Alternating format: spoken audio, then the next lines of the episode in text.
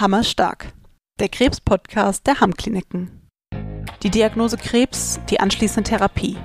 Eine starke Belastung, die für eine lange Zeit auf den gesamten Alltag der Patienten einnimmt. Doch was passiert nach der OP, Chemotherapie oder Bestrahlung? Eines ist sicher. Danach ist eben nicht alles wieder wie vorher, denn Krebs hinterlässt Spuren. Körperlich, seelisch, existenziell. Und auch nach Abschluss der Akuttherapie müssen täglich neue Herausforderungen bewältigt werden. Wie erlange ich meine körperliche Leistungsfähigkeit zurück? Wie komme ich wieder zurück ins Arbeitsleben? Wie gehe ich mit meinen Ängsten um und wie kommuniziere ich meine Bedürfnisse? Mit diesen Fragen wollen wir uns in unserem Hammerstark-Podcast beschäftigen.